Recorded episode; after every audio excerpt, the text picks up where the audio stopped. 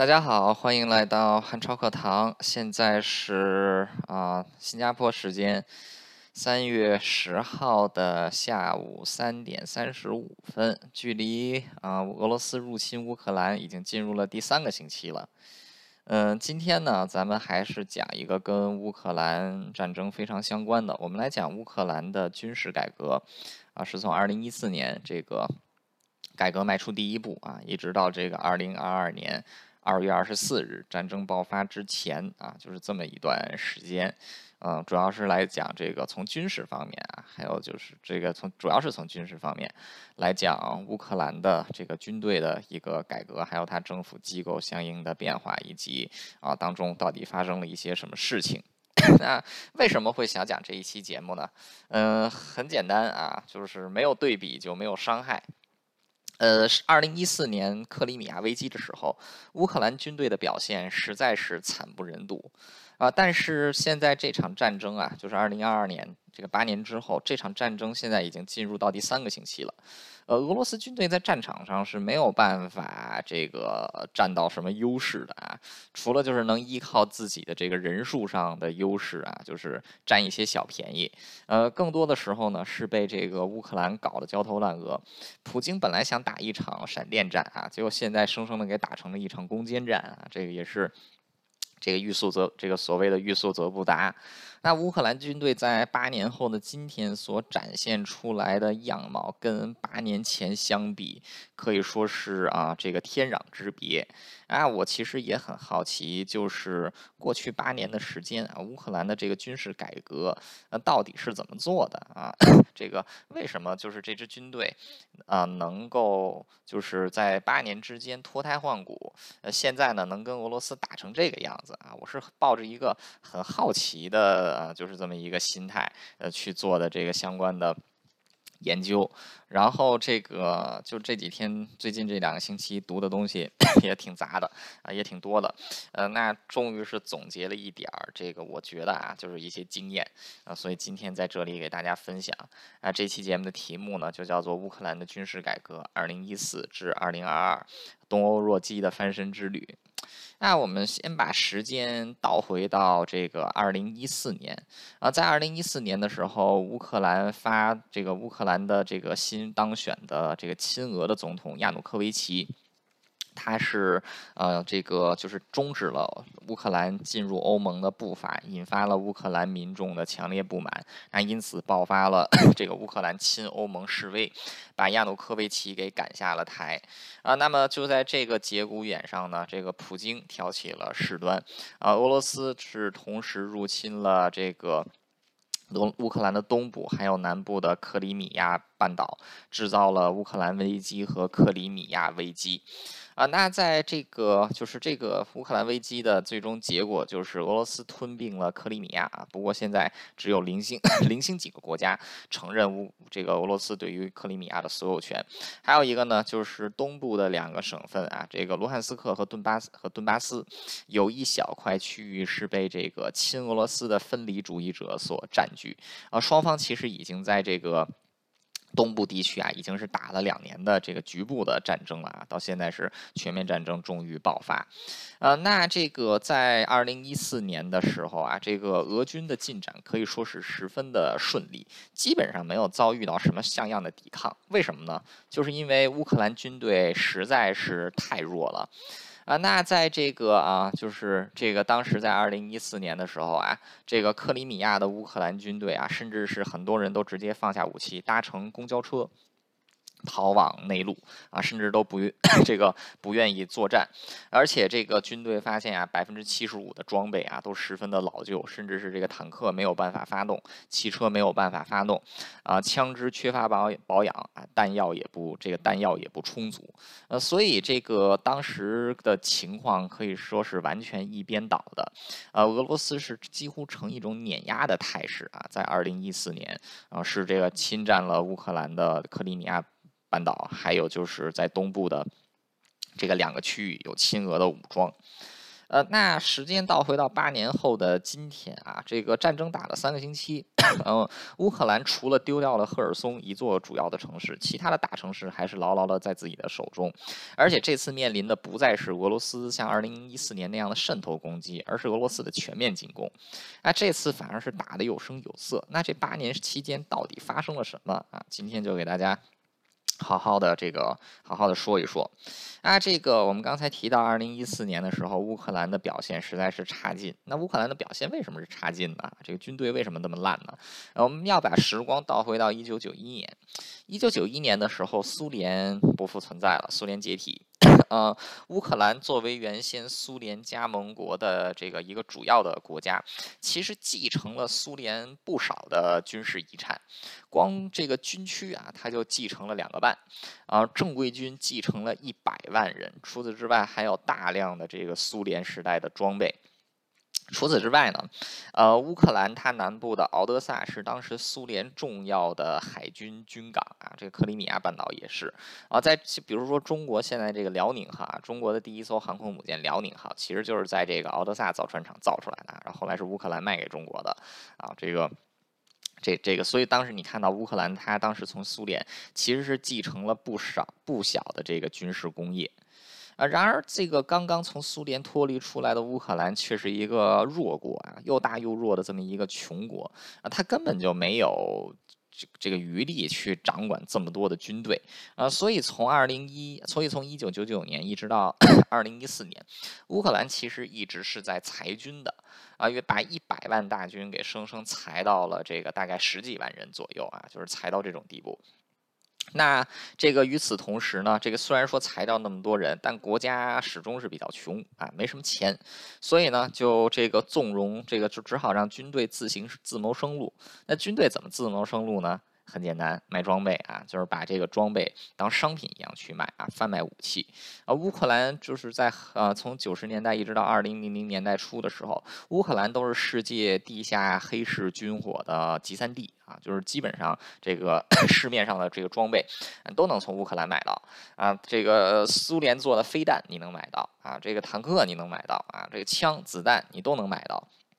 那这个军队一旦说是靠卖装备为生，那这支军队基本上也就不再是军队了。为什么呢？呃，军事装备这些是打仗的武器。如果说你把它当成这个赚钱的工具啊，它就不再是武器了，它就变成了商品。那这样一来，军队每天想的就不是怎么去 维护装备，怎么去使用装备啊，怎么去这个准备战争。啊，军队成天想的就是怎么把自己手上这些东西卖掉啊，来赚钱。呃，导致的一个结果呢，就是乌克兰的军队啊，啊，就完全成了一滩死水，啊，是我们就拿基层来说，啊，士兵呢发不出军饷。这个基本上就成了好男不当兵，好铁不打钉啊，就是不要去当兵啊，当兵没有前途，因为这个连军军饷都发不出来，呃，士兵呢有时候也吃不饱，因为这个钱都被军官给拿走了。那军官呢，基本上就是层层包庇啊，然后这个卖倒卖军火，所以呢腐败横行，那军队也就丝毫没有战斗力可言。那因为这些比较好的装备都给卖出去了啊，所以说这个留在手上的装备呢就越来越烂，所以就到了二零一四年乌克兰危机爆发的时候，呃，军队赫然发现自己百分之七十五的装备都是老到不能用的啊！你想想，一支军队四分之三的装备是不能用的，这是一个多么可怕又多么可爱的事情。啊，可以说当时，然后这个再加上啊，乌克兰当时是完全继承的苏联的一整套军事制度，啊，这个 指挥结构非常的这个啊，就指挥结构非常的臃肿啊，然后这个也也也不迅捷，啊，然后除此之外呢，就是后勤体系一团混乱啊，这个。弹药这个跟不上啊，然后这个军队的这个粮食这个军饷啊，粮食军饷的保障也跟不上，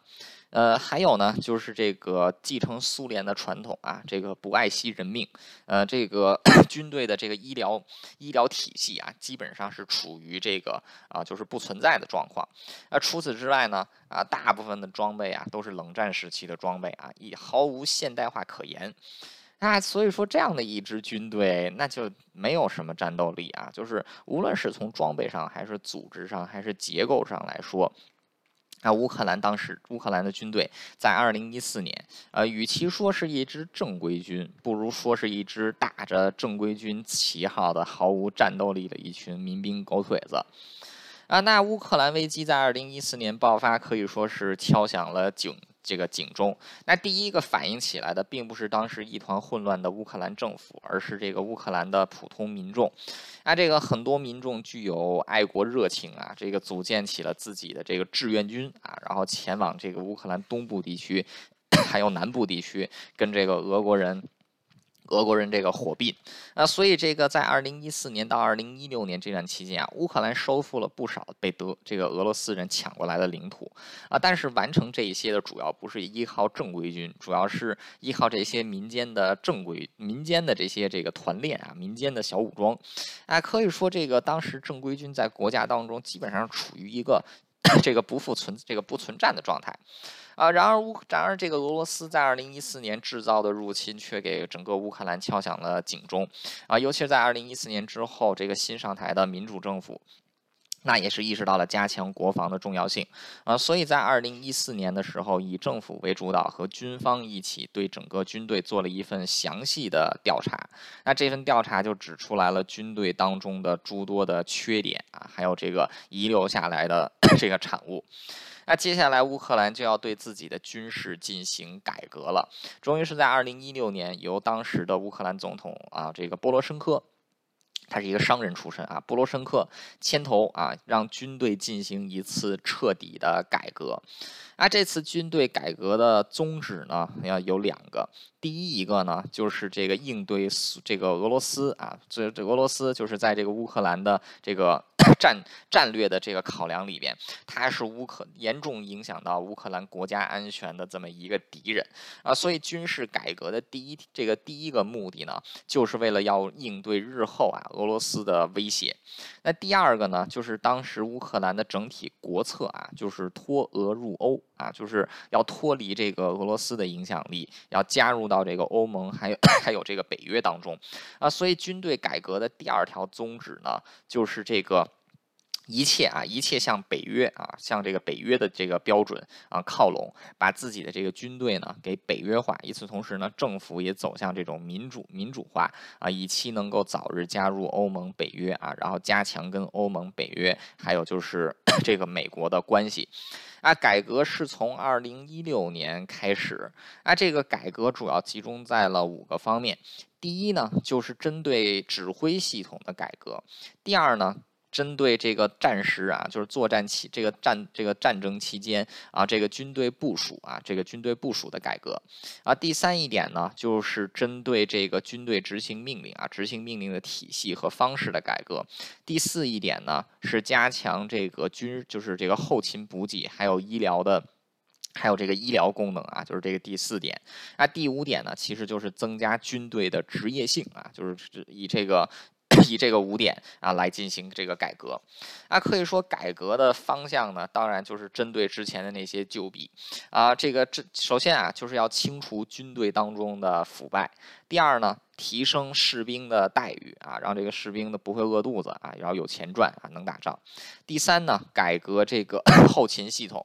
第四呢，简化这个啊，就是指挥，简化指挥系统啊，提高指挥的效率。第五就是更新军备啊，更新你的这些老旧的装备啊，还要进行维护。那第六呢，就是要整体向北约的组织架构靠拢啊，让军队现代化啊，因为在二零一四年这暴露出来乌克兰的军队根本就。不是一支这个，根本就不是一支现代化的军队。啊，那在这个二零一四年的时候，乌克兰的国防预算其实是只有它这个国民生产总值的区区百分之一啊。但是到了二零一八年的时候呢，这个国民生就是它的这个国防支出已经占到了百分之五啊。然后这个，但是因为乌克兰 虽然是个大国啊，但它还算是个弱国啊，所以去年二零二一年它的这个国防预算啊，虽然说在它的这个 GDP 有百分之五啊，但其实也只有这个四点二亿美元啊，就是不是不是四点二亿，四十二亿美元。元啊，真的是不多。美国的军费是七千七，这个美国的军费大概是七千五百亿啊。俄罗斯的这个军费是这个乌克兰的大概四十倍左右啊，就是大概双方是这么一这个双方是这么一个差距啊，所以乌克兰把所有的钱都必须花在刀刃上面啊，因为这个钱本来就不多啊。然后这个乌克兰还好啊，它不是靠自己来单独进行这次改革。啊，他还有这个北约来帮助他啊，包括美国和立陶宛是直接向乌克兰提供大量的这个 军事啊军这个武器装备。啊，然后这个来帮助乌克兰军队这个来进行改革。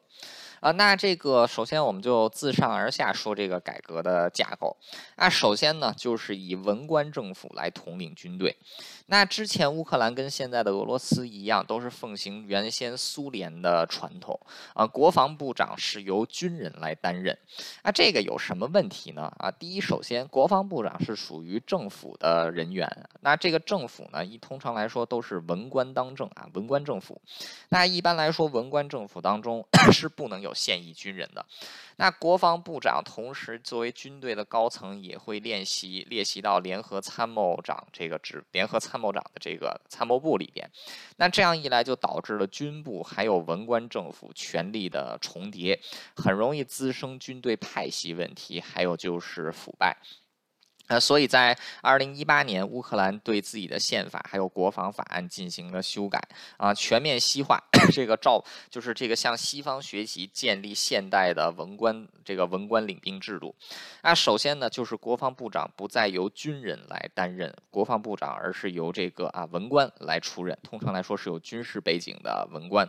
啊，除此之外呢，就是这个啊，在这个总司令啊，就是相当于是这个乌克兰总统下面下属两个军。队指挥机构，第一个呢是这个军队直属军队的总参谋部啊，就是有指这个执行军事命令的总参谋部。那执行这个战略命令或者说是商讨战争进程的呢，则是由这个 文官政府当中的高级人员，还有这个总参谋部当中的高级人员组成的联席作战会议啊，等于说双方的职责又有分开啊。文官就是这个联席会议呢，是这个。来商讨战争的进程啊，还有就是这个军队军队的诸多改革事宜，而这个军队一切的指挥权，还有这个军事执行军事任务的各项命令，则完全交由 交由总参谋部负责啊，形成了这个权力上的分配啊，同时也避免了这个内行管理外行，这个外行管理内行的情况发生。那所以说，这个乌克兰他对自己原先苏联继承的这种指挥体系，自上面就进行了一个非常彻底的改革。那当然，这个除了这个改革自己上层之外呢，在下面啊，原先乌克兰拥有陆军、空军、海军，还有这个空降军啊，四个这个啊，就是这个四大军种。那在这次改革当中呢，强化了第五大军种，就是特种作战部队啊，这个待会儿。我们后面会讲到乌克兰建立的这个特种作战部队，那每一个那这个啊，这个以五个军种，每一个军种出一名高级将领加入这个总参谋部啊，所以总参谋部一共是五个人，那再加上总统、国防部长，还有就是这个啊，这个外还有就是这个外交部长啊，就是这个文官政府的三个人，然后和这个军部的五个人啊，组成这个联席作战会议啊，一切都是向这个，一切都是向西方来进行靠拢的。啊，那乌克兰的这个军事改革啊，就是自上层啊是这个向西方学习啊，同时在 下层呢也是这个优先啊向这个西方来学习一些这个战术思想。啊，首先就是在这个乌克兰啊，就是在这个苏联军队的传统啊，包括现在俄罗斯和中国军队也是如此啊。通常来说，指挥权是高度集中在这个高级将领手中啊。往往这个下层部队的这个，比如说要是一个师啊，你要想一个连的调动呢，通常都要由师部直接下达命令啊，底下的连队是不能自己做出决定的啊。这个就导致部队在前线，尤其是战线拉得很长的时候啊，这个部队缺乏灵活性啊。这个其实。就是我们之前讲战争论时候提到的这个战略的第一个要素啊，就是军队的 这个军队的武德方面。啊，那这个啊，但是这个乌克兰，它在这个自二零一六年以后啊，是采取的西方的战略思想啊，西方的这种前线指挥的战略思想呢，叫 disciplined initiatives，就是这个啊，有训练，这个训练有素的自发性啊。什么叫训练有素的自发性呢？很简单，就是下放指挥权啊，把这个前线部队调动的权利交给前线的指挥官自己啊。换句话说呢，就是 前线的事务。往往是由基层军官、基层军官临机应变，而不是要等待后方指挥部来给出的指示。那这个其实也是直接向美国军队进行学习啊，比如说在第二次世界大战期间啊，这个巴顿的第三集团军为什么战斗力这么高超呢？很大一个原因就是因为他的前线基层的指挥官拥有很大的权力啊。这个第三集团军一个小小的连长啊，第三集团军三十万人。一个连大概是二百人啊，就是一个管着二百个人的小连长、小连长，可以直接呼叫这个师属的炮兵进行支援啊，甚至可以呼叫空军来进行轰炸，啊，这个就给了前方的这个指挥官这个随机应变的能力啊，同时也让这个部队能够更快速适应战场的情况。啊，这个与之相对的呢，就是你要想有这么多 优秀的基层军官，就是你这个前线前线的这种灵机应变，需要这个优秀的指挥官。那乌克兰也是强化了自己的军官教育体系啊，引进了西方的这个军官和士官的培养制度。军官呢有专门的军官大学，还有军官特训学校啊，从这个啊大学生里边直接去进行招募，还有进行军事训练。那这个基层的士官呢，直接从士兵当中。依靠你的这个年资还有军功来进行 提拔啊，完全是学习这个美国模式啊，所以很快啊，在这个乌克兰就建立起了自己的一套前线指挥的架构啊。我们现在看到的就是在乌克兰的战场之上啊，往往乌克兰军队都是小股这个部队作战啊，都是这个前线的指挥官拥有相当大的这个指挥权啊，然后也是这个不停的对俄军进行这种小规模的袭扰，而不是大规模的进攻啊，就避其锋芒。那可以说，从这一点上来看啊，就是采取西方的这种下放指挥权给前线军官啊，改革这一点上来说，就已经取得了 这已经取得了这个很大的成效。那除此之外呢，就是另外一个乌克兰军队做出的重大改革，其实就是军民合一啊，就是让军队跟这个民主政府的聚集这个走得更近。那这个我们看到，在这个西方啊，在这个 欧美国家，呃，军人的地位在社会上其实是很高的。哎，你看，在这个美国啊，这个美国大兵穿着军装走在街上，那是雄赳赳气昂昂啊，大家都普遍都投去这个。出这个就是敬畏啊，甚至是这个啊羡慕的目光。为什么呢？就是因为这些兵在这个这些在这个，比如说美国美国的这个军人啊，在美国社会里，他们的地位是非常这个高的啊。就是退伍军人享有非常多的福利，啊，现役军人 也享有相当多的福利。啊，这个是因为啊，这个这民众都普遍知道军队对这个军队的重要性啊，而且这个如果军队如果是这个杜绝了贪污腐败，同时有一种这个比较。就是现代科学啊，就是这种分权的指挥架构，那他也不会成为这个独裁者巩固自己权力的工具啊。所以这个民众普遍都对这个军军民众啊，普遍都对军队有一种这个发自内心的信任啊，同时也会激发这个民众的尚武热情啊。所以这个在乌克兰我们看到的就是他这个现在已经是一个不算他这个民主制度还不算太成熟啊，但好歹是有一个民主体系，而且自二零一六年以来，乌克兰。民主政这个乌克兰，他的军队也进行了一系列的自己的内部的调整，加强跟这个 民众啊，就是拉近自己跟民众之间的距离。那这个拉近跟民众之间的距离呢，包括这种国防教育啊，然后包括这个啊，就是包括民间有大量的这个人民啊，志愿加入军队啊啊，还有就是这个。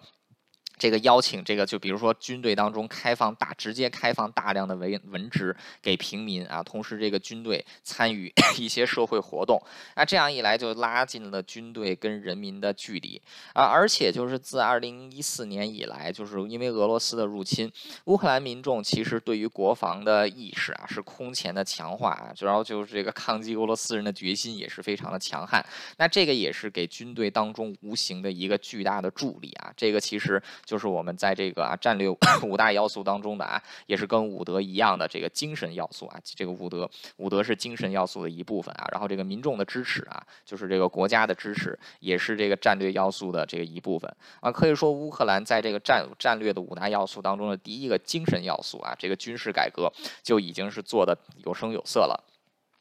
啊，那么这个在这个，那么就是这个接下来就要考虑啊，就是军队啊，因为这个乌克兰军队 有这个陆军、空军还有海军啊，究竟是这个资源分配啊是要往哪一个方向走呢？那乌克兰走的路线就是加强陆军，维持空军啊，然后对海军采取绥靖的态度。为什么对采海军采取绥靖的态度呢？因为乌克兰基本上已经没有什么海军了。二零一四年乌克兰损失掉了百。百分之七十的海军啊，所以它剩下来的基本上的这个海军已经没有什么成建制的战斗力了。那因此，乌克兰在海军上的投入，在这个几大军种当中其实是最小的。那这个与其说是追求这种现代化的战舰，不如说追求一型一些这个轻型的。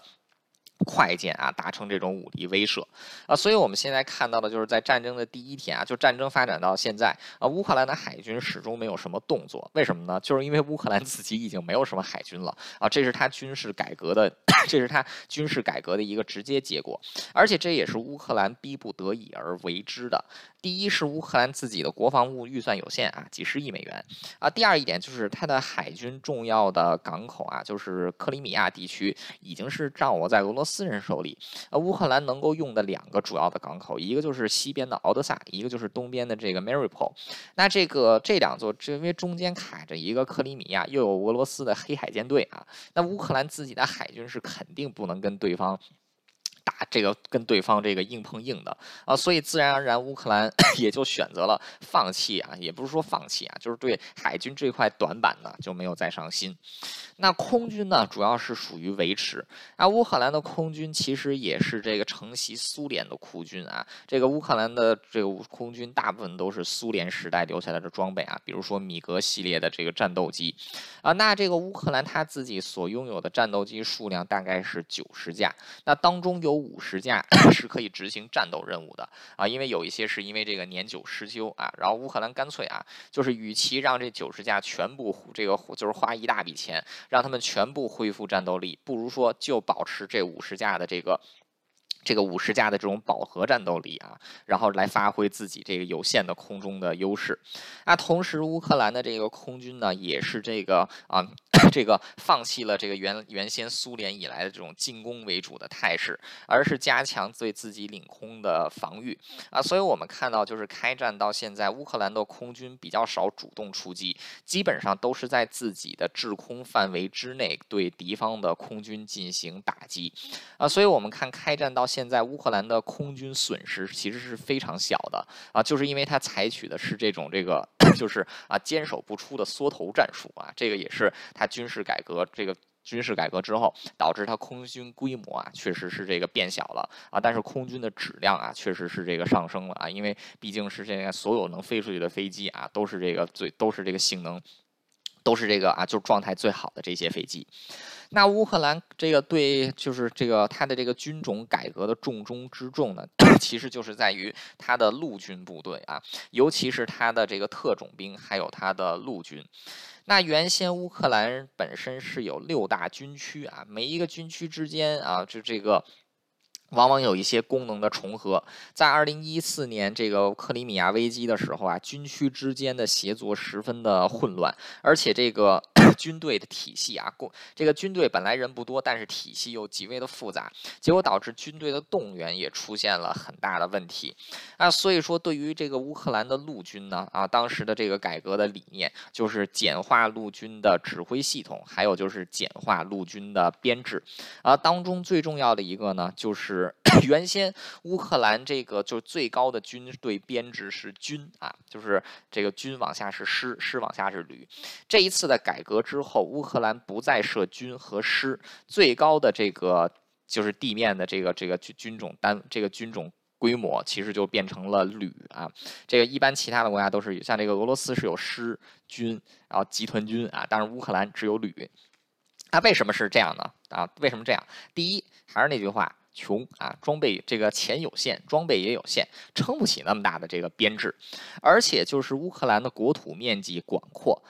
你如果你既然撑不起那么大的编制，就意味着你有非常少量的军队啊，要长要这个同时防卫大范围的土地。那这样一来，如果说是强行增加军队的这个就是军队的规模，就要牺牲质量。那如果说是要这个提高军队质量的话呢，又要在数量上来做出妥协啊。所以乌克兰折中，干脆就这个。以牺牲军队的规模为代，以牺牲这个军队的规模为代价，换来军队的快速反应能力。啊，所以现在这个原先乌克兰 全国范围之内编制有二十个师啊，但基本上很多师都是空壳。啊，这一次乌克兰改革之后，师一级的单位全部撤销，只保留旅。那当中最这个当中最具战斗力的这个地面的部队，这个地面的这个装甲旅呢是有十二个，当中包括了三个装甲旅，还有九个机械化步兵旅。啊，那而且这个就是这个十二个，这个十二个这个战斗力比较强大的这个现代化旅呢，都是分别给布置在这个原先是六大军区，现在改成了四大战区啊，而且每一个战区都有自己的独立作战体系啊，换句话说，每一个战区之间不需要互相支援就能各自为战啊。那这个乌克兰现在就是有三个 装甲旅，还有九个机械化步兵旅，那它的这个每一个旅的编制是怎么样的呢？我们就拿这个。乌克兰的王牌部队啊，这个第一装甲旅啊，第一装甲旅也是一支这个啊，一九一七年就组建的这么一支部队啊，到现在已经一百零五年的历史了。啊，第一装甲旅下面有三个坦克营，一个机械化步兵营，四个炮兵营，一个防空营，一个工兵营，一个维修营，还有一个后勤营。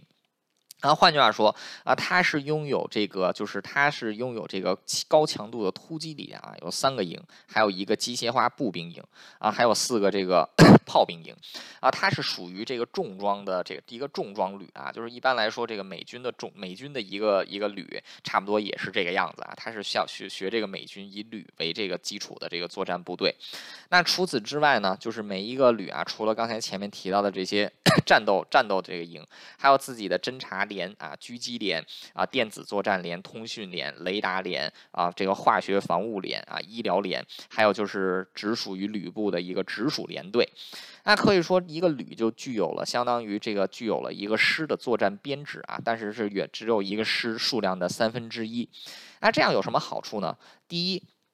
部队的规模比较小，适合快速移动。那这个就弥补了乌克兰地广，然后军队少的这个就是这么一个特点。那这个 部队可以这个快速的移动。那同时，因为是这个就是像这个装甲旅啊，装甲旅它的这个基本上就是全旅都是这个坐在车轮子上的啊，所以它的行进速度也是很快的。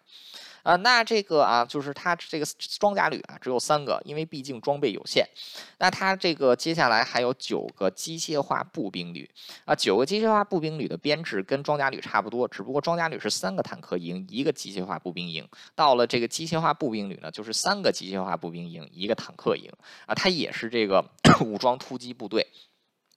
那乌克兰呢？全国大概是有九百辆现役的坦克。那这个乌乌这个乌克兰当时的这些坦克啊，在二零一四年的时候，基本上都是上一个时代的啊。但是在过去的六年时间，乌克兰花了很大的精力，把其中一半的坦克啊，也就是将近五百辆坦克，是做了现代化的改装和升级啊。当中包括了这个比较。新款的 T 八零，还有 T 七十二，还有这个老爷型的这个 T 六十四啊，这个是乌克兰现役的装这个坦克部队啊。除此之外，乌克兰还有大概一千多辆苏联时代的老爷车啊，老爷坦克是在这个库存当中啊封存起来。那这一次开战的时候，也在拿到这个预备役去用了。那这个啊，步兵战车方面呢，乌克兰一共有这个两千三百辆，这个就是啊，这个履带化步兵步兵战车，还有一千一百辆这个步，还有一千一百辆 BTR 啊，就是这种重装步兵战车。重装步兵战车，那总共是有三千四百辆步兵战车。那其实以它九百辆的坦克规模，还有三千四百辆的这个装甲车的规模，其实是完全可以撑起一个十二个旅的这个装甲兵装甲部队的编制。啊，那这个 除此除了这些啊，这个。坦除了这些这个装甲车、坦克之外，啊，这个乌克兰自己还有一好多苏联时代留下来的这个吉普车呀、卡车呀、油罐车啊这一些啊，美国也援助了不少啊。美国光援助的这个悍马吉普啊，据说就有这个将近三百多辆啊。那这个除此之外呢，就是这个。西方啊，然后这个西方也是给了乌克兰大量的军事援助啊，因为对北约和欧盟来说，这个俄罗斯也是一个威胁。那乌克兰作为一个这个北约与俄罗斯之间的缓冲国，那自然也是这个被北约视为防线的重中之重。虽然说它不是北约的一部分啊，所以北约国家也向乌克兰提供了大量的军事武器的援助。可以说是弥补了很多这个乌克兰自己因为经费不足而造成的短板。啊，当中就包括了像这个这在这次战争当中表现非常不错这种这种啊，就是 一个人就可以操作的反坦克武器。啊，像这个啊标枪，这个像这个标枪飞弹啊，然后像这个啊就是像这个像这个啊就是毒刺飞弹啊这一些。啊，还有就是像这个啊巡火雷达呀，然后这个无后坐力炮啊，还有就是这个无人机呀，那其实这些主要都是西方啊，尤其是北。约啊，包括土耳其啊援助过来的啊，那这个乌克可以说乌克兰的军队，它的主这个它的军备呢，现在是处于一个更新过渡的阶段啊，就是既有西方的装备，也有这个苏联时代遗留下来的这种苏式的装备。所以他是处于这么一种这个杂种杂牌军的啊，就是杂种杂牌啊，装备也很杂，人也很杂的这么一种这么一种状态。那可以说现在这个乌克兰啊，它这个 它的集中的，它这个策略可以说是非常优秀啊，就是把最精锐的装备集中到有限的军队的手上啊，就是并不是这个大家平均分啊，就是简这个简化战斗力啊，而是这个加强战斗力在十二个主要的这个旅级战斗队上面。啊，那除了这十二个旅级战斗队啊，三个装甲旅，还有九个步兵旅。那乌克兰其实这个因为自己这个，因为因为这个这些兵也不够啊，十二个旅哪够啊？啊，所以还是这个啊突发奇想，又这个折中啊，做出来了四个摩托化步兵旅。那摩托化步兵旅呢，就是其实就是简化版的机械化步兵旅。啊，装备呢普遍比较老旧，基本上是从这个封存的坦克当中啊拿出来的。除此之外呢，也没有什么自走炮啊，全都是这种拖拽式的这种老式的炮啊。但是这个也是装备了大量的这个北约提供的士兵的装备。那这个除此之外呢？啊，就是乌克兰还有自己的空降部队啊，空降兵也是有四个旅啊，但这四个旅当中只有一个旅是真正具有空降兵的作战的能力啊，另外三个旅你可以把它想象成轻装旅啊，就是能够用飞机来进行运输的啊，就是有这么三个旅。那除此之外呢，乌克兰还有三个轻装旅啊，就是这个效仿北约的轻型部队建立起来的全新的军队，一共有两个山地旅，还有一个列这个列兵旅。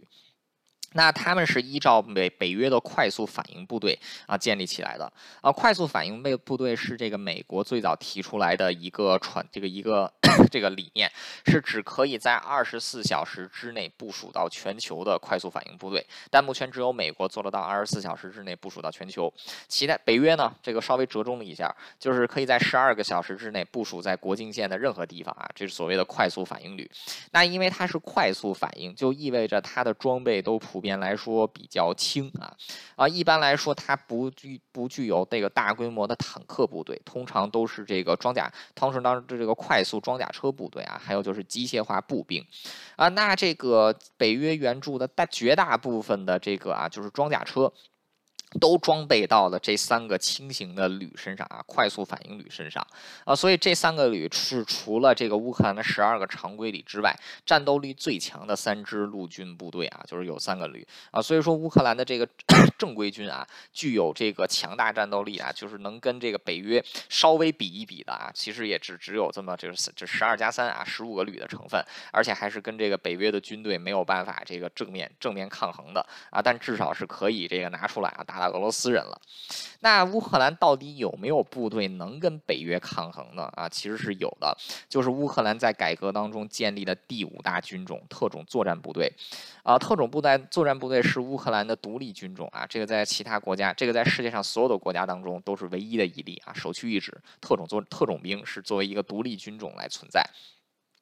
啊，那这个乌克兰的特种部队，它的规模也很小啊。乌克兰的这个正规军大概是在二十万人啊，它的这个特种作战部队呢，只有区区的四千人啊，是这个呃各五大军种当中人数最少的啊。但是这一支军队是全面西方化的啊，就是这个 完全是由这个美国教官训练出来，拿的是美使用的是美式装备啊，然后用的也是美军的作战体系。那甚至这支部队连军官啊，很多时候都是用。英语来进行沟通，而不是用乌克兰语来进行沟通。而且其实是有好多这个外籍人士啊，也是在这个乌克兰的特种部队里这个作战。啊，那这个乌克兰的特种部队，它的实力是可以直接和这个，就是它其实是可以直接和北约的正规军看齐的啊，甚至是可以跟这个美军一战高，这个一较高下的啊，因为这个乌克兰的这个这支 特种部队啊，除了接受北约的训练，还有就是北约的装备之外呢，他们还一起参加北约的军事演习啊，包括美国组织的这个军事演习啊，所以说这个乌克兰的这支啊，他的这支特种部队啊。其实战斗力是不容小觑的啊！在这次的战争中，其实也看得出来，就是这支这个特种部队经常对俄罗斯的这个敌后进行渗透啊，然后这个对乌这个对这个俄罗斯军队进行这个斩首行动啊，就是现在俄罗斯在战场之上已经死了三个将军了啊，已经死已经阵亡三个将军了，这三个将军全都是特种部队给弄死的啊，然后除此之外还有几个上校啊，两个中校也都是这个特种部队给搞死的啊，所以千万不要小瞧这一支特种部队啊，这支这个。乌克兰这个独立军种特种部队的力量，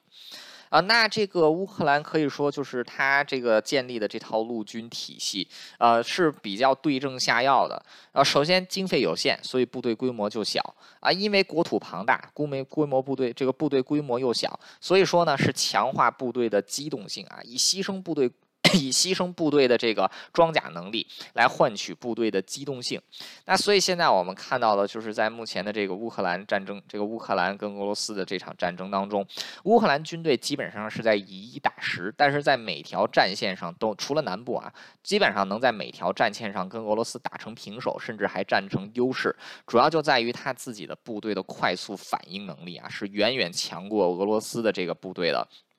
那这个也是他改革，他改革出来的一个直接啊，他改革出来的一个直接成果。啊，那这个啊，就是到了这个二零一，就是这个军乌克兰的这个军事改革，它是从二零一四年开始筹备，到二零一六年的时候正式开始执行。啊，当中又有这个 自己的努力啊，又有这个北约的帮助啊，那造成的这个成果是如何呢？俗话说得好，你要想检验任何一支军队的这个啊战斗力啊，检验的方法很简单，拉到战场上去试一试就行了。那这一次乌克兰军队在战场。师上的表现可以说是可圈可点，啊，就拿这个双伤亡来说，俄罗斯军队现在的伤亡是已经过万了啊，就是他战死的士兵人数已经是过万了啊，军这个飞机、坦克、装甲车、卡车、油罐车的损失更是不计其这个不这个这个不计其这个不计其数，那这个现在呢，可以说。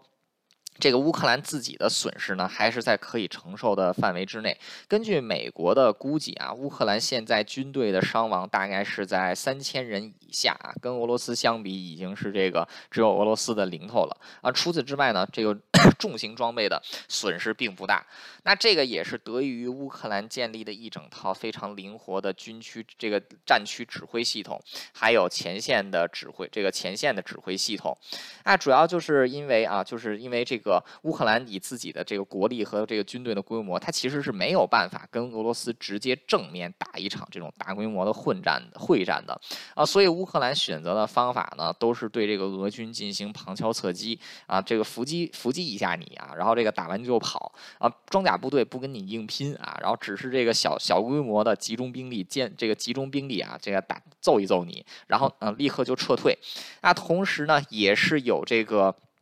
那同时呢，也是有这个北约啊提供的情报援助啊，告诉这个乌克兰应该往哪个方向打，俄军是往哪个方向来啊。所以俄这个乌克兰军队虽然说整体的 这个整体的数量还有这个装备都比不上现在的俄罗斯军队啊，但因为它建立起了一整套灵活的指挥架构啊，所以在正面战场上呢是能够跟这个俄罗斯军队啊相这，所以是能够通过自己的方法跟俄罗斯军队相抗衡的。而且乌克兰是。甚至能够在这个局部地区发动反击，对俄军造成重大的杀伤啊。虽然说对这个，虽然说达不到扭转战局的这种地步啊，但是呢，这个。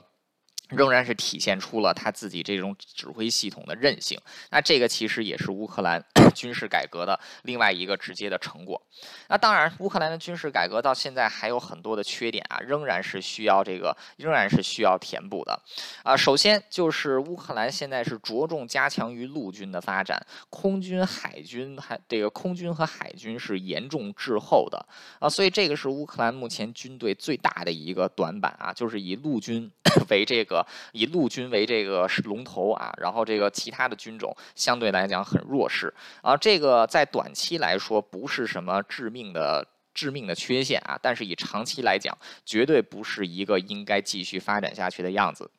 那第二一点呢，就是虽然说乌克兰的改革是全面西化啊，就是向北约来靠拢，但事实上乌克兰的军队啊是完全到现在是没有达到北约的标准的啊。无论是就是因为你要想进入 北约体系，除了你要有这种北约的军队的。指挥的能力啊，就是这个北约军队的架构，你还要有这个北约相对应的一个民主国家的政府和成熟的民主制度，还有相当体量的经济啊。但现在乌克兰其实在民主制度上远远说谈不上成熟，在经济上呢 也远远谈不上是一个这个成熟的经济体。那所以说它这个整体啊，以国力而言，虽然说现在军队有了北约的一点点样子，但是远远达不到北约的水平。啊，乌克兰军队的第三个弱点，其实就是它的武器太过于多样化了。它既有美国这个，它既有这个。就是啊，这个西方援助的装备，也有苏联时期啊遗留下来的这个遗遗留下来的这些装备啊。除此之外呢，就是这个它的这个啊，就是因为它装备不一样啊，这个这个子弹的这个口径啊，这个炮弹的口径也都十分的不一。那这个在长这个长时间啊，就是会这个长如果时间久了，这个就会造成补给和军需上面严重的困难。那这个也是乌克兰军队现在啊，我认为是面临最大的问题，就是这个武。武器啊，实在是太多样化了，多样到这个甚至自甚至都已经成为他的这个负担了啊，这个就是一个很严重的问题。啊，第四一点就是改革是在二零一六年开始，但是这个改革的很多目标其实还是没有达到的啊，尤其是包括这个现代的，就是这个军队的指挥体系，到现在还是处于一个 正在建立的军段，正在建立的阶段，而没有这个正式完成。那所以说，这个尤其是现在对于一些军队的这个基础的细则啊，士兵的训练细则、将官的培养体系还在逐步的建立当中，而不是到完全的成熟，而战争却已经。爆发了啊！所以乌克兰军队虽然对相虽然相当相对于二零一四年的时候。有了相当大的进步啊，但是这个仍然是有相当长的一段路要走。那第五一点呢，就是这个军队还有军人的这个啊，就是他们对他们的补助啊，就是其实还是没有到达一个相应该有的高度。那现在这个乌克兰的士兵的薪水啊，虽然说相对于之前是好很多了啊，但还是 这个还是这个没有办法跟北约的军队看齐。但这个也没办法啊，人家这个国防预算就只有这么点啊。现在这个大家主要是依靠这个爱国热情啊，但是这个现在。这个看民心是可用，啊，第六一点呢，就是这个乌克兰啊，它的正规军大概是在二十万人，它还有九十万人的预备役，但这九十万人的预备役呢，基本上是不存在的。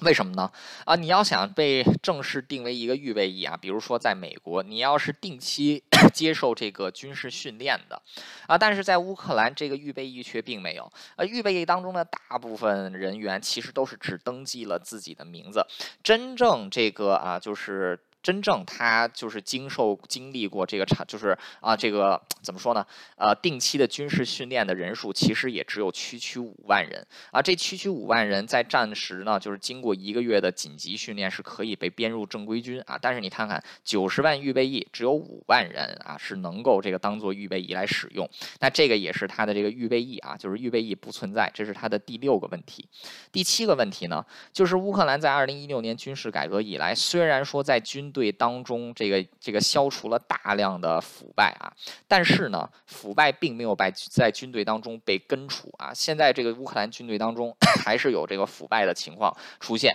啊，这个也是不停的有这个军官啊被这个因为腐败问题落马。但是相对于二零一四年之前啊，已经是好太多了啊。但是军队一定是要肃清腐败的啊。军队如果腐败的话，这个战斗力就实在是堪忧啊。所以说，这个现在这个乌克兰军队第七个问题啊，腐败。啊，第八个问题呢，就是 也是二零一四年留下来的一个遗产，就是乌克兰的军队，它的装备啊，还有甚至是它的弹药都没有办法做到自给自足。呃，这个克里米亚。克里米亚被这个丢掉之后，再加上东部的这个两个区域啊，被这个分离主义者占领，乌克兰是丧失了自己百分之四十的军事工业体系啊，相当可怕。那这个乌克兰现在这个很多武器弹药呢，除了是依靠自己原先苏联时代留下来还没有卖掉的库存，那还有就是要依靠西方的援助啊，这个自己的生产能力到现在还是十分有限的啊。对长如果说是自己打一场长期战的话，这个绝对不是好事儿。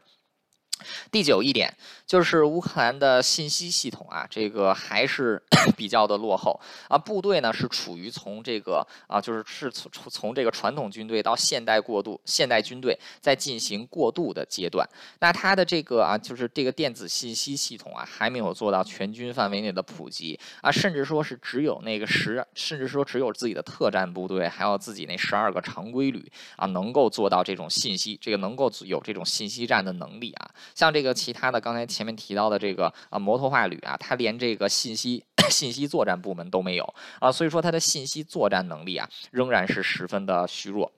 那第十一点呢，其实是这个北约单独给列出来了，就是这个乌克兰基层官兵英语的水平不是太高啊。为什么这一点也是弱点呢？就是因为这个乌克兰现在的这个军队啊，它是全盘这个它是全盘向北约靠拢，那其中就有包括从加拿大、英国还有美国的教官啊，是在这个乌克兰帮助乌克兰军队进行训练。那这个就是给这个训练起来就有点麻烦啊，老得给这个教官配上翻译。为什么呢？教官不会讲乌克兰话，乌克兰人不会讲英语啊，就是这个，所以说这在训练上啊也是一个问题啊。但是这个第十点，我们可以相对于其他九点来说，可以忽略不计。那可以说乌克兰的军队仍然是有相当长的一段路要走啊，但是这个啊就是。从二零一六年啊，从二零一六年一直到二零二二年啊，短时间之内，乌克兰的军队其实已经是做到脱胎换骨了啊。二零一四年那种这个全军丢盔弃甲、挤挤公交车的情况啊，已经没有在乌克兰发生了。那现在这个乌克兰 跟俄罗斯军队啊，在正面战场上啊，就是双这虽然说乌克兰军队在现在啊，出它跟俄罗斯相比，虽然说它的这个啊军队的改革成效极为显著，但毕竟它是一个小国，俄罗斯它是一。一个大国啊，俄罗斯的军事预算就是乌克兰的几十倍，军队的规模啊也是这个乌克兰的这个十这个十倍，也是这个把预备预算在内啊，它是这个乌克兰的十倍以上啊。那所以说乌克兰毕竟是在以小博大啊，这仗再怎么打也是非常的吃力啊。所以我们看到就是 像孙子《孙子兵法》里说了，就是把战争带到敌方的国土是最理想的状态。为什么呢？你不会消，你不会过多的消耗自己啊。所以这个乌克兰现在也是没有办法，只能是。被动的去打一场防御战啊，但是就目前的战果来看啊，乌克兰这个过去六年的改革成效可以说是十分这个十分显著啊，然后他的这个啊就是军队啊，相当相对于过去八年之前克里米亚危机的时候，军队的这个风貌已经发生了很大的变化。啊，当然了，这个啊，现在乌克就是现在乌克兰能够就是在这场战争当中撑持下去，跟这个北约吃还有这个西方其他国家啊，包括这个新加坡，对，跟他 包括新加坡啊，还有一些这个非北约国家。跟对他的援助啊，这个是密，这个是密不可分的啊。那可以说，这个现在乌克兰打的这场战争啊，很像是这个啊，就是与其说它是一场乌克兰对战俄罗斯的战争，不如说是一个世界上大部分国家在帮助乌克兰对战俄罗斯的战争。其他国家除了没有出兵啊，基本上什么都出了啊，就是这个武器也出了，钱也出了，源源不绝的往这个乌克兰。往这个乌克兰的国土里运啊，而且就是大家一定要记住一点啊，就是西方的援助不是今天批准明天就能到达的，它是需要运输啊，然后来这个进入到这个啊，它是需要经过运输才能进入到乌克兰境内。比如说加拿大，加拿大在这个二月二十五号的时候开放，就决定对乌克兰进行军事援助。那它的装备是要先由加拿大本土运到欧洲的波兰，再由陆路进入不这个乌克兰。那加拿大是在二月二十七。七二月二十五号的时候这个同意的援助。那这批援助装备是在三月七号的时候才抵达波兰，呃，所以说它的这个援助也是有一个时间差的。啊，换句话说，乌克兰其实在战争过去的两个多星期时间，很大程度上还是在拼自己的老底啊。这个西方的援助并没有是这个。直接这个一股脑，一瞬间就被这个瞬间移动到乌克兰啊啊，所以说这个那所所以说啊，就是乌克兰现在就能看得出来啊，就是它的这个过去六年的军事改革成果啊，可以说是十分这个抢眼、十分显著的啊，甚至是可以和这个第一次直奉战争之后啊，奉军进行的这个改革相提并论啊。那第二次直奉战争，我们也都看到啊，这个张作霖的奉军啊，战斗力是明显这个上了很大的一个档次。那当然了，现在还是有很多的这个，就是现在还是有很多的对于这个乌克兰军队的批评。那这个我自己也是这个最近读了几读读了一些这个西方军事专家啊，包括英国、美国的啊做的一些评论。那当中就这个有几条啊，就是说这个乌克兰军队现在的一些这个。短板啊，但是已经是被这个对这这个已经是被驳斥了的啊。第一呢，就是认为现在乌克兰军队仍然是以这个苏联时期的战争模式啊为指导思想，那这个可以说是啊，这个这个可以说是完全错误的。那首先，乌克兰在二零一四年的改革之后，从基层提拔起了大量的年轻军官，那这些军官呢，基本上都是在这个苏联解体之后成长起来的，而且很多呢都是通过这个北约在过去。去六年当中集训出来的啊，所以说他在部队当中是，其实现在来自西方的军事思想啊，已经是这个，已经是这个强，已经是这个啊强了很多了啊。那这个啊，就是包括啊，就是。包括就是在乌克兰的这个啊，就是民众当中啊，就是认为对这个苏联啊，还对曾经的这个苏联时期的辉煌还抱有一定怀念的啊，在这个二零一零年的时候呢，是有百分之四十六啊，但是到了这个二零二一年的时候呢，已经降到了百分之十二啊，就是从这无论是从国家意识上，还是是从这个军队军官的这个比例，包括他们的这个啊指挥架构上来看，正在逐步脱离苏联时代留下来的阴影啊，现在乌克兰。的军队是一支正在向西方化啊进步的这个啊进步的军队，啊第二一点呢啊就是这个第二一点啊就是这个有人指出来啊说这个什么呢说这个。乌克兰的这个军，这个乌克兰啊，乌克兰的这个国防自始至终都没有一个明确的宗旨和标准啊。这个在二零一四年以前是对的啊，这二零一四年以前是完全正确的。那个时候确实是没有什么宗旨和标准，唯一的宗旨和标准就是卖装备赚钱啊。但是就像我一开始提到的，这个乌克兰 在二零一四年进行了全盘的反思之后啊，提出来的这个军事改革计划就已经明确了两大宗旨：第一是以抗击俄罗斯这个这个真正对国家有威。威胁的敌人而强化国防。第二一点呢，就是军队的这个体系改革要向北约靠拢啊，因为国家是在走这个朝向北约的朝向北约的这个道路。啊，第三一点呢，就是有些人就说这个过去啊，美国在过去八年时间对于乌克兰这个这个对于乌克兰啊大笔大笔的军事援助都打了水漂啊，其实不是啊，乌美北美国对于乌克兰的军事援助除了装备，还有就是训练上。那这一次战争，我们看到乌克兰军队的表现啊，我们就能看到这个，我们就能看到它的这个成它的这个成果。啊，这个啊，还有一些这个还有一些的这个说法啊，说这个。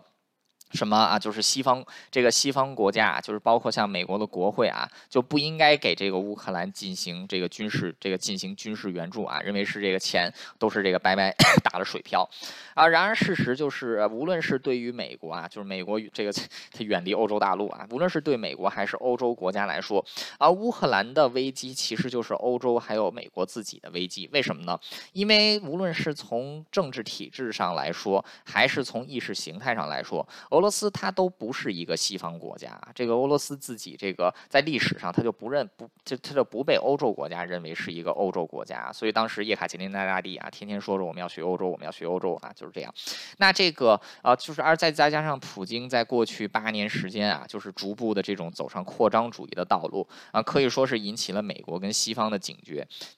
那这个美国跟那北约的东扩呢，其实。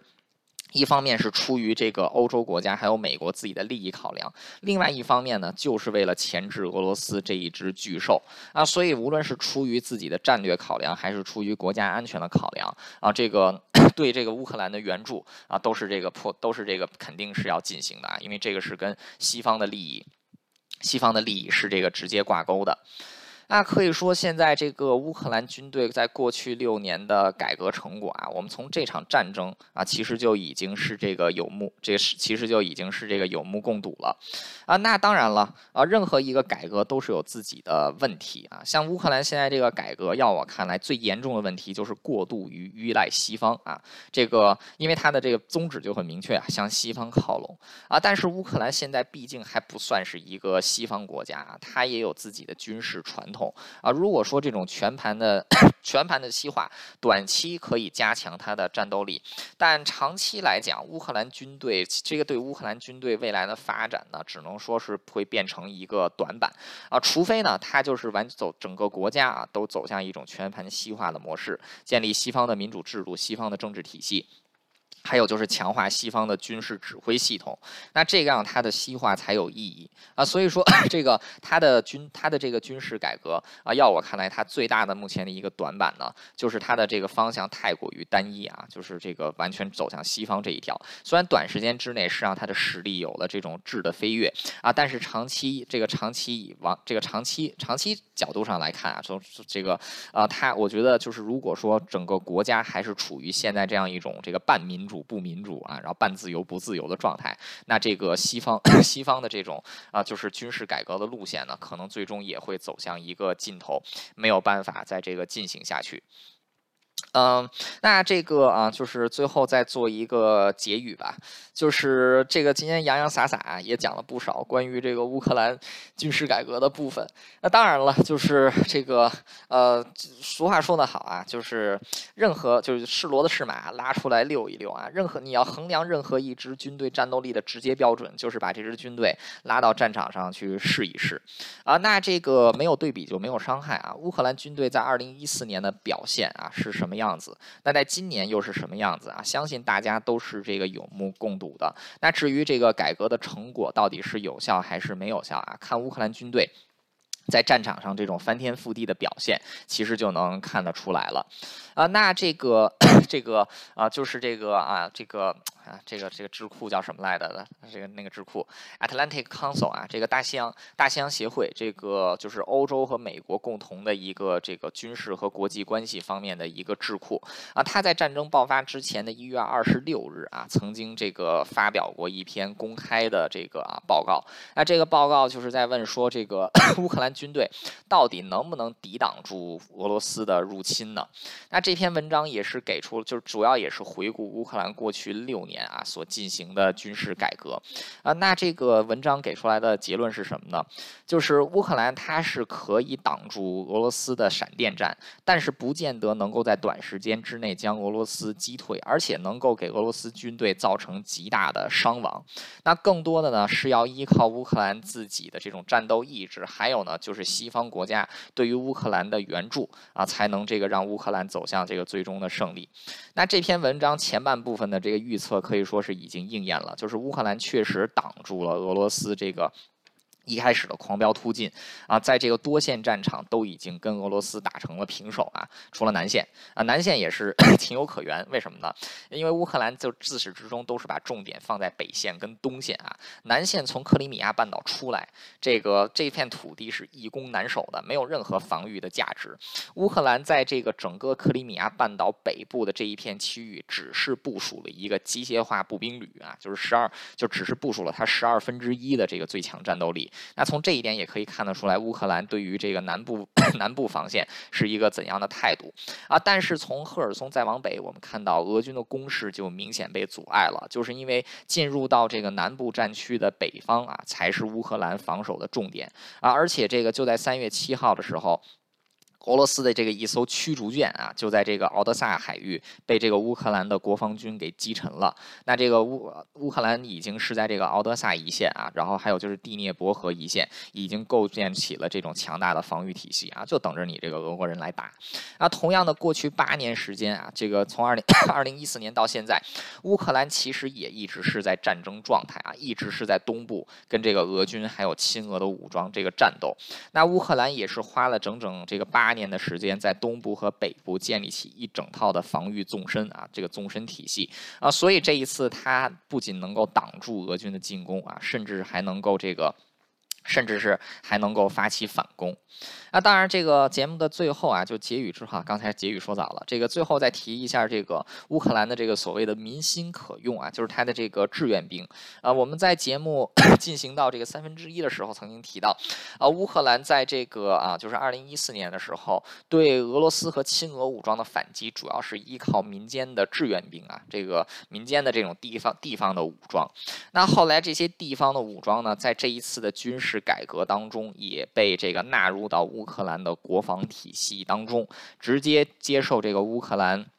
这个这一些正规军呢，直接被这这一群这个杂牌军啊，就是志愿军，直接被编入了乌克兰的国防体系，那是形成了自己的国土防卫旅啊。这个是 这个今年年初的时候刚刚组建起来了。那国土防卫里的这个总编制是一百五十个营啊，也就是大概二十个旅啊，一百五十个营，二十个旅啊。那这个这支部队的战斗力也是参差不齐，当中有一些战斗力比较强的被分配在了东部，还有。有北部战区啊，战斗力比较弱的啊，就是这个一百五十个营当中的一百二十个是被部署在远离前线的西部战区进行训练和整备。那虽然说这个乌克兰那种国土防卫军二十个旅只是这个在 战前啊临时拼凑出来的，但毕竟是为这个未来军队的扩建提供了这么一个啊，就是这么一个骨骼，这么一个架构啊。所以说这个可以看得出来，就是乌克兰这一次的军事改革，就是从上到下啊，从这个。就是正规军到这种志愿军，它整个的体系可以说是这个啊，就是比较完备的。那这个也是这个从啊从现在这个乌克兰的战果啊也能看得出来。那所以说衡量一场衡量一个军队战斗力的直接的表现呢，这个和直接的这个标准其实就是军这个这支军队在战场上的表现。那衡量一支一衡量一个军事改革的成效呢，也是看在改革前后这支同样一支军队的对比。那我们看到的是，在二零一四年，乌克兰军队丢盔弃甲，恨不得一枪未发就损失了大量的国土啊！但是在八年后的今天啊，这个乌克兰却打了一，却在正在上演一场非常精彩的这个自卫反击战。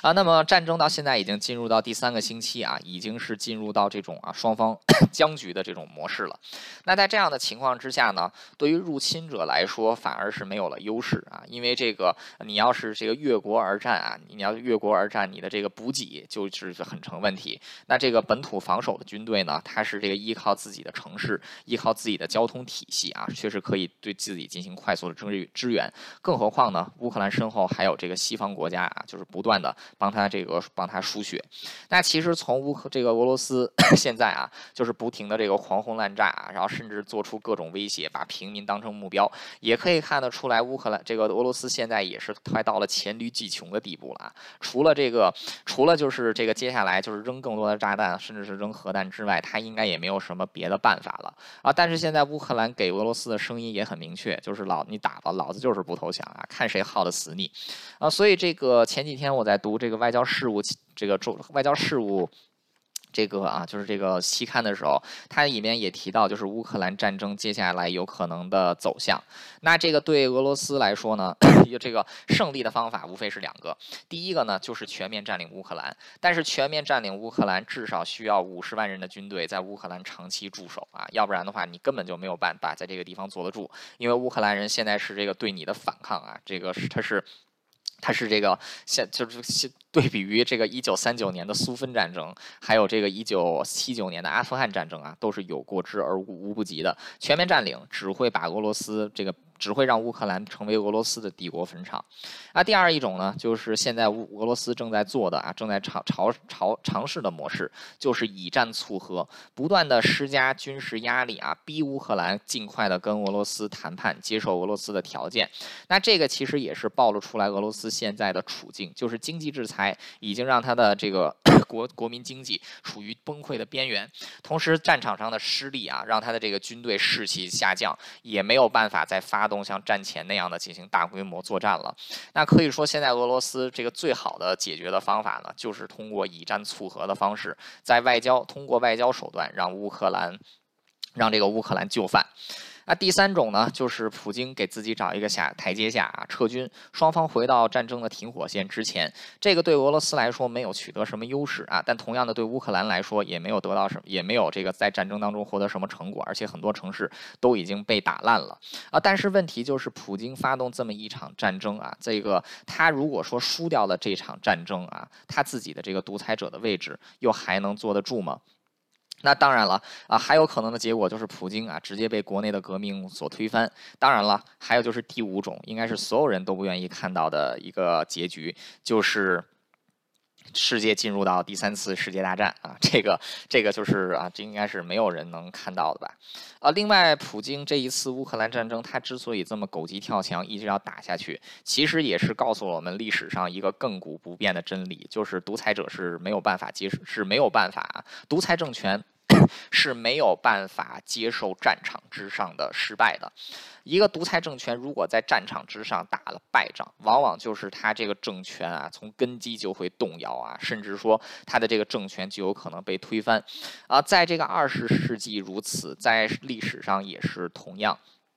当年不可一世的英国国王安多华三世啊，因为在法国战场的失败啊，他也失去了自己这种绝对王权的地位啊。同样的，这个 萨达姆啊，萨达姆在这个两伊战争当中啊，这个取得僵局之后，海湾战争战败啊，那这个在伊拉克国内啊，他也是这个统治遭到了很大的危机，一直到二零零四年的时候，被美国第二次入侵啊，萨达姆政权彻底倒台。那可以说啊，在这个。